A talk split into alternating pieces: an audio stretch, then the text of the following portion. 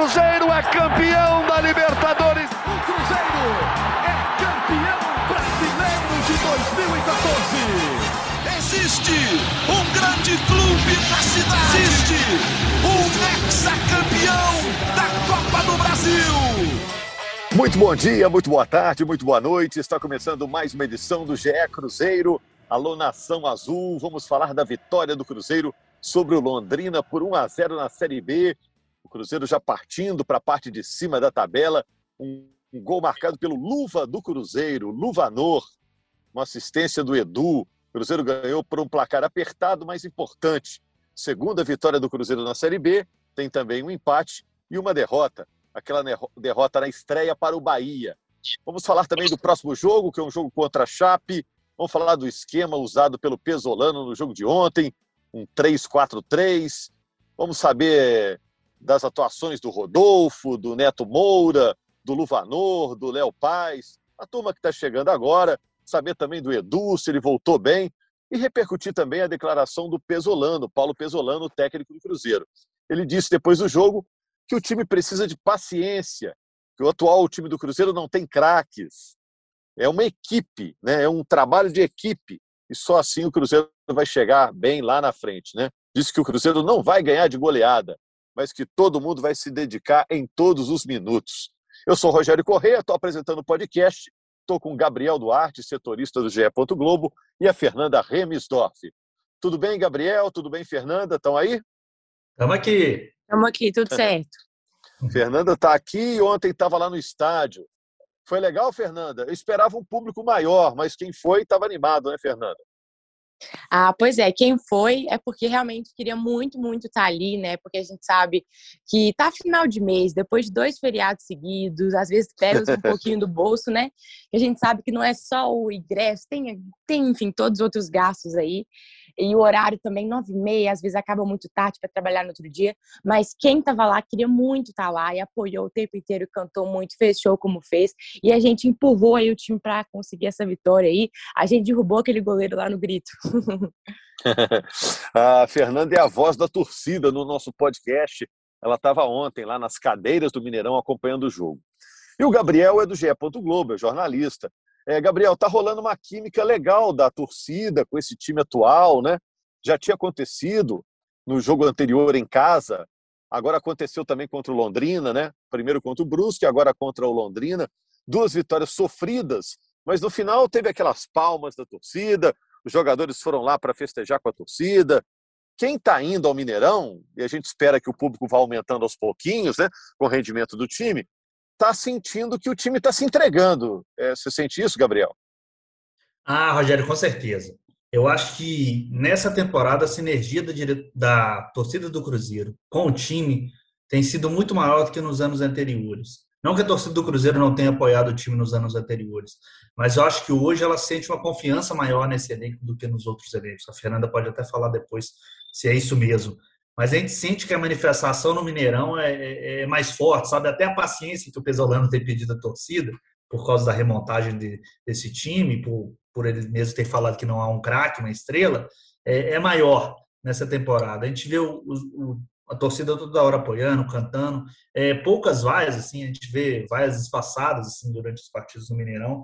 Eu acho que essa sinergia é muito importante para o Cruzeiro até ganhar confiança na Série B e conseguir realmente lutar pelo acesso. É, a Fernanda gravou até um vídeo logo depois do jogo, naquele clima do jogo ainda, dizendo que a campanha desse ano está diferente da dos anos anteriores. Detalha para a gente isso aí, Fernanda, sua opinião, por favor. Então, eu acho que muito disso vem do da campanha em casa. Eu sei que foram só quatro rodadas até agora, mas já faz uma diferença muito grande saber que os dois jogos que a gente teve, o Cruzeiro conseguiu ganhar. A gente sabe que é um placar mínimo, não é aquela goleada, mas o importante é trazer os três pontos para casa. E o Cruzeiro está conseguindo fazer esse dever de casa, que nos últimos anos não fez e foi crucial para a gente não conseguir subir, para ficar nas péssimas colocações que a gente ficou. Então, eu sinto que essa campanha desse ano está muito diferente por causa disso, da gente estar conseguindo fazer o mando valer alguma coisa. É, e, enfim, o fato de a gente estar no dia 4 pela primeira vez em três anos. Então, isso aí já é outra coisa que traz muita esperança para o torcedor de saber que As coisas estão diferentes, estão melhores. Claro que está cedo para falar qualquer coisa, mas pelo menos aí já mostra que só pelo fato da gente não estar tá começando os últimos anos na zona de rebaixamento, igual a gente fez, e agora a gente está começando né, as primeiras rodadas no G4, por mais que ainda tenha alguns jogos na rodada, já traz aí uma energia nova, já traz um clima novo, e essa, como eu falei, né, essa esperança de que esse ano vai ser diferente. É, explicando como foi o jogo, né, Gabriel? Estava 0 a 0 o Cruzeiro tem, teve um pênalti a seu favor não marcado, um pênalti do João Paulo no Luvanor, deu para ver lá na repetição. O, o, árbitro chegou a dar um cartão amarelo para o Luvanor. Depois o Londrina teve um gol anulado, um gol do Douglas Coutinho, havia um impedimento no início da jogada. E o Cruzeiro vai fazer 1 a 0 depois de uma falha incrível do Matheus Nogueira, o goleiro do Londrina. O Edu pega a bola, mesmo sendo artilheiro, centroavante, homem gol do Cruzeiro, ele entrega a bola para o Luvanor, que faz o gol, o primeiro gol do Luvanor pelo Cruzeiro. Foi 1 a 0 e ficou assim. Né? O Cruzeiro chegou a ter boas chances também com, com o Daniel Júnior, que acertou o travessão, com o Brock chutando de fora da área. Foi um jogo animado, né? foi um jogo até movimentado, embora o placar tenha sido de apenas 1 a 0. Mas falando um pouco mais, Gabriel, dessa declaração do Pesolano depois do jogo. Ele disse que o Cruzeiro não tem craques, né? Pediu apoio da torcida, pediu paciência da torcida, né? Disse que o Cruzeiro não vai golear, mas que o time vai se entregar. É, você acha que isso diminui a pressão sobre a equipe? Ou pode gerar, ao contrário, até um, uma certa falta de confiança nos jogadores? Que que você, como você encara esse tipo de declaração de um treinador que não é comum a gente ver no futebol brasileiro, né? não, não é uma declaração comum. Né? Foi um, ele foi bem sincerão, né? É, foi bem um sincerão, né, Rogério? Eu até ia falar sobre isso. É, a gente vê realmente poucas vezes o, o treinador falar isso. Às vezes ele não quer expor realmente o, o elenco, né? Mas eu acho que o Pesolano sempre está jogando limpo, assim, vamos dizer, com a, com a, torcida, jogando, dando, jogando as cartas que ele tem na mão e mostrando para a torcida as cartas que ele tem na mão. Ele, ele sabe que o elenco do Cruzeiro não é um elenco de Série A, que um elenco que pode brigar por, por grandes títulos, mas eu acho que ele, ele vê que o elenco dele é aguerrido, um elenco que tem vontade, de muitos jogadores, ele até chamou alguns jogadores que ele tem jogadores humildes, né? Eu acredito Isso. que ele esteja falando de jogadores que realmente estejam querendo se mostrar, né? É, é, é, ganhar notoriedade no futebol. E eu acho que é nisso que ele acredita muito nesse elenco, na, na, na vontade, na gana desses jogadores para construir um elenco, construir um entrosamento no Cruzeiro para que o time possa brigar lá em cima na, na Série B. E ele falou muito, né, que ele chegou a olhar 200 a 300 jogadores é, para o Cruzeiro, né, para contratar nessa janela, analisou todas as situações, a parte econômica, a parte técnica desses jogadores e chegou a esses nomes que o Cruzeiro contratou na última janela, né? E ele está acreditando muito que esses jogadores possam contribuir para o elenco e possam se encaixar no que ele está querendo para o Cruzeiro. Fernanda, é, você é claro, não fala, a gente sempre diz aqui, né? Você não fala sobre toda a torcida do Cruzeiro, você não responde pela torcida do Cruzeiro, mas você está inserida aí no meio, né? Você acha que a torcida do Cruzeiro terá essa paciência que o Pesolano está pedindo? Ou no primeiro resultado ruim, o torcedor vai cobrar pensando no Cruzeiro histórico, né? no Cruzeiro cheio de títulos, o Cruzeiro do, do seu primeiro centenário? Ele fez questão, o Pesolano, é, de pedir para o torcedor separar isso. O Cruzeiro que antes ganhava de todo mundo no Mineirão, para esse Cruzeiro novo que está sendo remontado. Você acha que a torcida vai ter essa paciência, vai ter essa cabeça fria de seguir apoiando o time até o final? Eu sinto que a torcida está muito dividida. Eu vejo que tem muitas pessoas que não querem ter paciência, e eu entendo a questão da gente estar há muitos anos na Série B, muitos anos, assim, né? Três anos aí completando. É, a gente tá Cruzeiro muito tempo... é muito, né, Fernando? Que a gente imaginava que ia cair, no outro ano já ia voltar, né? Ah, com certeza. Pra gente é uma eternidade, né? Mas, assim, falar muito parece que tem 10 anos. Mas, assim, a gente já tá aí pro terceiro ano na Série B, então tem todo esse afobamento de querer sair logo. Então, eu vejo muitas pessoas, assim, que não estão com paciência, que querem ver o time despontando muito rápido. Mas, ao mesmo tempo, também eu vejo muitas pessoas que entendem a situação do Cruzeiro, que a gente foi roubado, que a gente foi totalmente assaltado de uma maneira que nenhum clube brasileiro foi. Então a gente foi muito jogado para o fundo do poço aí, num, num, trabalho, entre aspas, vamos dizer assim, de anos.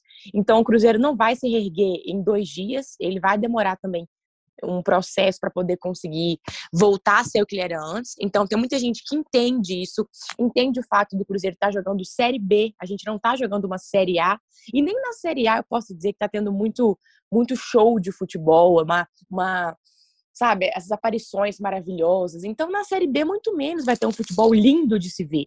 A gente vai ter que buscar o resultado. Então, eu sei que grande parte entende que o importante é o resultado. De 1 a 0 em 1 a 0 a gente sobe. Isso é fato. Só que eu sei que, por exemplo, se no próximo jogo já perder, eu sei que vai ter muita gente que já vai continuar é, esse discurso negativo de que o time é horrível, não sei o quê, mas é muito por causa dessa preocupação, assim, que tem de, de ficar na Série B mais um ano, esse trauma de ter ficado dois anos sem conseguir subir e tudo mais. Então, eu vejo a torcida dividida, vejo muita gente sem paciência, vejo muita gente tranquilo. É, eu posso dizer por mim, como eu estou. Eu estou confiante no trabalho, eu estou tranquila. Eu sei que a gente não começou a Série B avassaladora, porque a gente teve desfalques, né? Desfalque do Edu, do Canezinho, João Paulo também não tá jogando, são peças importantes. É, a gente teve o Rômulo, que foi bem no Mineiro, já não tá conseguindo jogar tão bem mais. A gente tem novas peças chegando, né? Por exemplo, se você pegar o jogo de ontem, a gente teve aí pelo menos uns quatro jogadores que não jogaram o Mineiro, então eles estão se adaptando ainda. Então, se você entender todo o contexto do Cruzeiro aí, principalmente entender que é, Série B não é Campeonato Mineiro. O Cruzeiro da, do Mineiro não é o mesmo da Série B, ele foi muito mudado. Então, se você entender esse processo aí, você vai ter um pouco mais de calma e paciência. Se você olhar a atualidade. Agora, é claro, se a gente fazer o que o Pessolano pediu para não fazer, que é comparar com o Cruzeiro histórico, aquele Cruzeiro que ganhava de todo mundo de 5 a 0 e a goleada e é título todo ano, aí você vai ficar frustrado mesmo. Só que você tem que colocar na sua cabeça que a gente está numa fase diferente, está passando por um período que nenhum clube brasileiro passou, mas que com a força da torcida, com o trabalho profissional da equipe, da nova gestão, isso vai ser possível. Então, é, passo a passo, só do fato de a gente estar no G4 já mostra que está melhor que os anos anteriores. Isso eu acho, eu acho que essa torcida abraçar aí vai dar muito certo. Então, realmente, é momento de paciência, mas eu entendo quem não tem. É, e, enfim, vai dar certo. a Fernanda é sempre muito sensata. Olha o time que começou ontem, Gabriel. É, Rafael Cabral, Zé Ivaldo Oliveira e Brock, foram três zagueiros, né? Leonardo Paes jogou meio como lateral direito, né? Neto Moura, William Oliveira e Rafael Santos. Luvanor, Rodolfo e Jajá. Foi um, um 3-4-3, né, Gabriel? É, um 3-4-3. Ele já tinha usado essa formação parecida no jogo contra o América, pelo Campeonato Mineiro, não sei se todo mundo se lembra. Acabou não dando muito certo, o Cruzeiro teve um jogador expulso logo, o Cruzeiro acabou perdendo o clássico por 2 a 0.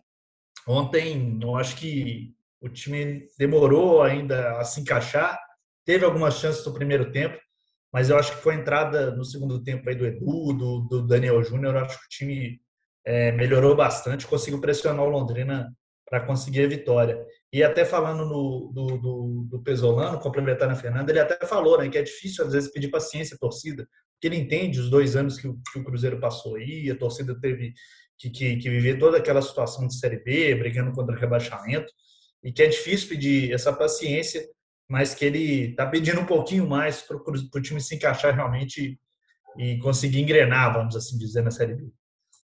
É que o time que está é esse aí, né? É Gabriel, não tem muita gente para entrar, né? Tem o Canezinho para se recuperar, tem o Rafa Silva, que ainda não estreou, né? Tem o João Paulo, né? Tá, também estava com desgaste muscular e volta agora. Mas também não é um titular absoluto, né? Exato. E o Edu, em plena forma. Ontem ele jogou alguns minutos, mas em plena forma ele é o diferencial do time hoje, né? Exato. E a próxima janela é só em julho, né, Rogério? Então, assim, boa parte da Série B ele vai ter que disputar com esse elenco. Então, é, é. vai ter com, que ir com, com o elenco que ele tem aí mesmo e tentar encaixar a melhor forma de jogar para conseguir continuar lá em cima no, no, no G4. É, aquela turma que estava só treinando, quase todo mundo aí já estreou. Tem, o, tem o, o goleiro reserva, é Mesquita, né? É, o Gabriel Mesquita, Ontem até o Denis, que ficou no, no banco, né? O, o Pesolano vai fazer uma, um revezamento entre ele e o, e o Gabriel Mesquita aí durante os jogos, com o Rafael Cabral sendo titular. Mas basicamente todos os contratados já, já, já estrearam, né? O Zeivaldo, já já, o Neto Moura. É, falta mesmo o Rafa Silva, que tinha se lesionado, né? Chegou ainda precisando é, se recuperar fisicamente ele, o Pesolano até indicou que ele pode até ser relacionado aí contra a Chapecoense e poder ser utilizado aí durante uma parte do jogo. Ô Fernanda, e pegando depoimento seu que esteve no Mineirão, lá no meio da torcida, e também tem esse termômetro das redes sociais, não só a sua, mas também as que você acompanha, dessa turma aí, quem que agradou nesse jogo de ontem? Rodolfo, Neto Moura, Luvanor, Léo Paz, quem que agradou dessas caras novas aí? Olha, o Léo Paz, ele também, vem. Né? É. O Léo Paz, ele vem me agradando bastante. Acho que ontem ele foi bem. No último jogo que ele jogou também, ele foi bem. Sinto que a torcida tá gostando dele. É... Quem mais? O... o Zé Ivaldo vem agradando muito. Eu acho que ele é uma das contratações que a gente está gostando mais por trazer segurança e também por ser uma área que a gente está bem preocupado, né? Que a gente estava levando gol aí nas últimas partidas, o Cruzeiro teve uma sequência de derrotas, e aí depois a gente vê um zagueiro que está ainda se consolidando no Cruzeiro, mas já mostra uma qualidade muito boa de passe. É, ele tem lançamentos muito bons também, então ele está trazendo essa segurança para a gente. O Neto Moura, eu não sei se eu posso falar muito pela torcida em si, eu não vi muita gente falando sobre ele, mas eu tô gostando do Neto Moura. Acho que ele também tem um passe muito bom e ele também tem uma visão de jogo interessante. Tava até vendo as estatísticas do Neto Moura, ele tem uma, uma porcentagem de acerto de passe de 92,7%. Então, assim, isso já é uma característica muito importante. Aí no ataque, que é todo mundo novo, né?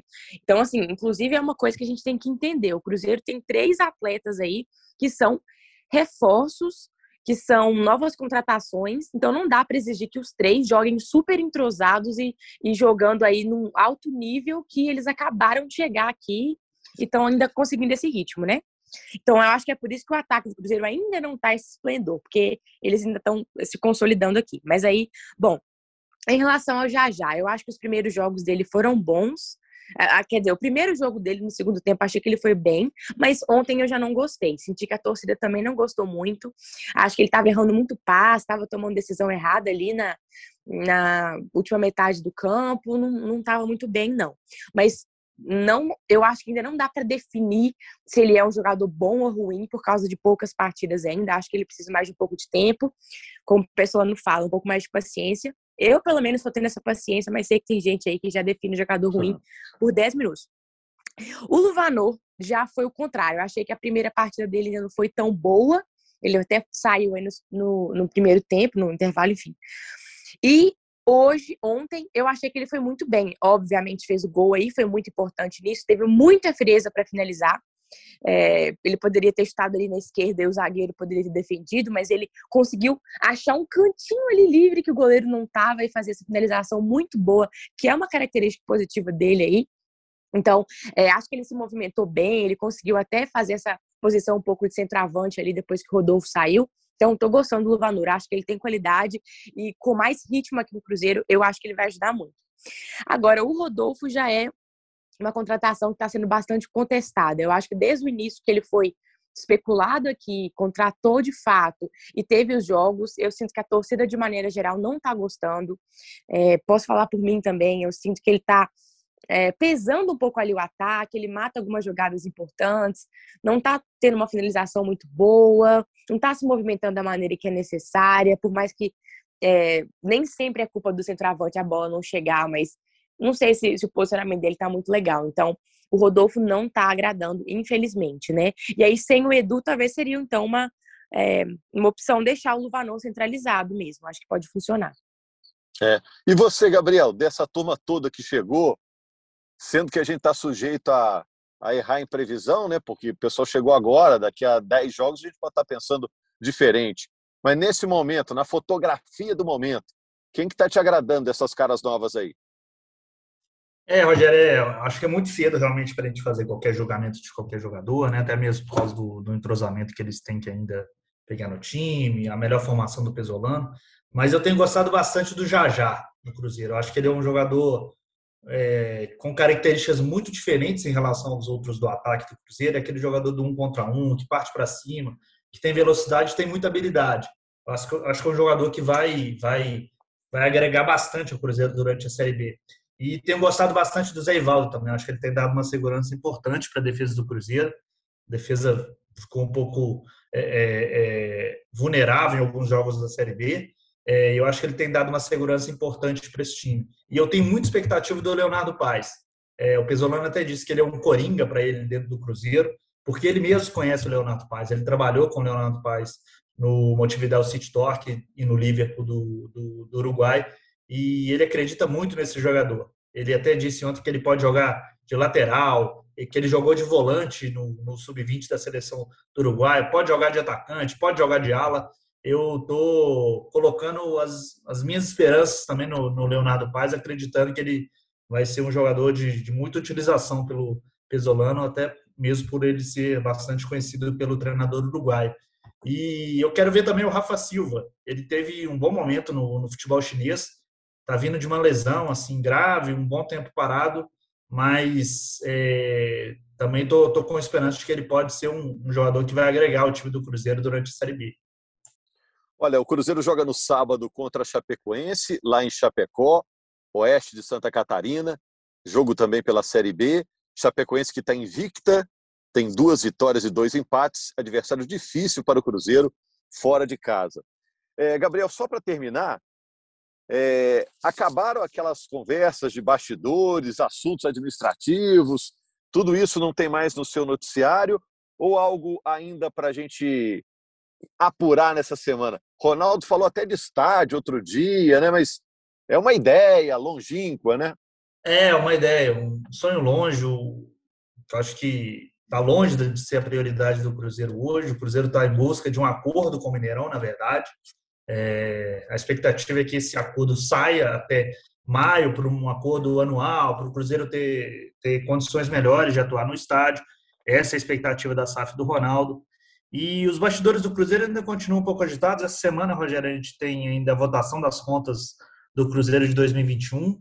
A gente está gravando agora numa quarta, né? Os conselheiros vão receber nessa quarta a documentação. E mas ainda tem o Conselho Fiscal do Cruzeiro afirma que não recebeu toda, toda a documentação que pediu a diretoria do Cruzeiro. Ainda vai dar um pouco de falar sobre esse balanço de 2021 em que é esperado novamente um, um déficit, um prejuízo do Cruzeiro no, no exercício do ano passado. É, e vamos ver se no campo o time tem lucro, né? E não déficit. No fim de semana, jogando contra a Chapecoense pela Série B, o Cruzeiro só perdeu na estreia. Depois disso, deu uma embalada legal aí na Série B e o torcedor está confiando em dias melhores. Obrigado a Fernanda, obrigado ao Gabriel, obrigado a você, torcedor do Cruzeiro a Giovana Marcondes na edição do nosso podcast. Obrigado também ao Rafael Barros e ao André Amaral, que estão criando esse cardápio incrível de podcasts do futebol na Globo. E a gente volta na segunda-feira com uma nova edição do GE Cruzeiro. Obrigado, torcedor Celeste.